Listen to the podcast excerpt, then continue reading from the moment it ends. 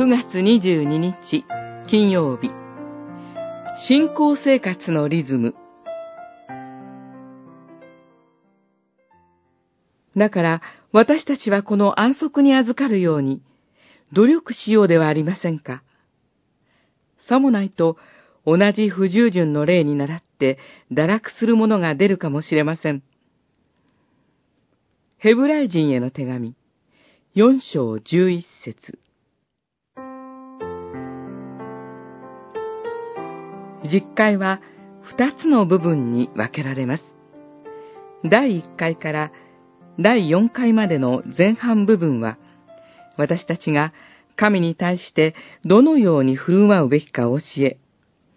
第5回から第10回の後半部分は、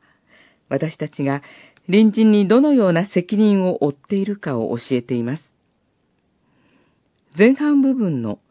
最後に位置する第4回は、誠の神のみを信じて歩もうとする信仰者の日々の生活が、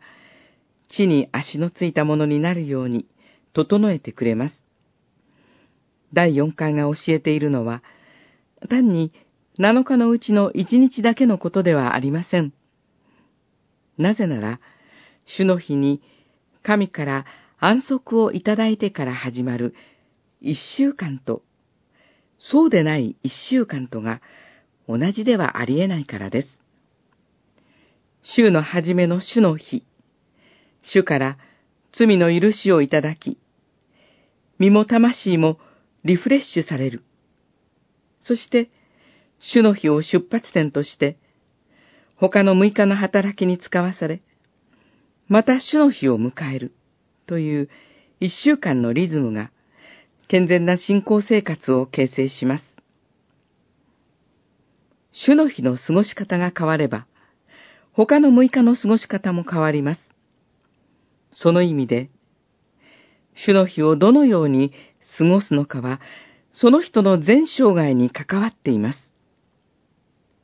この安息に預かるように努力することは、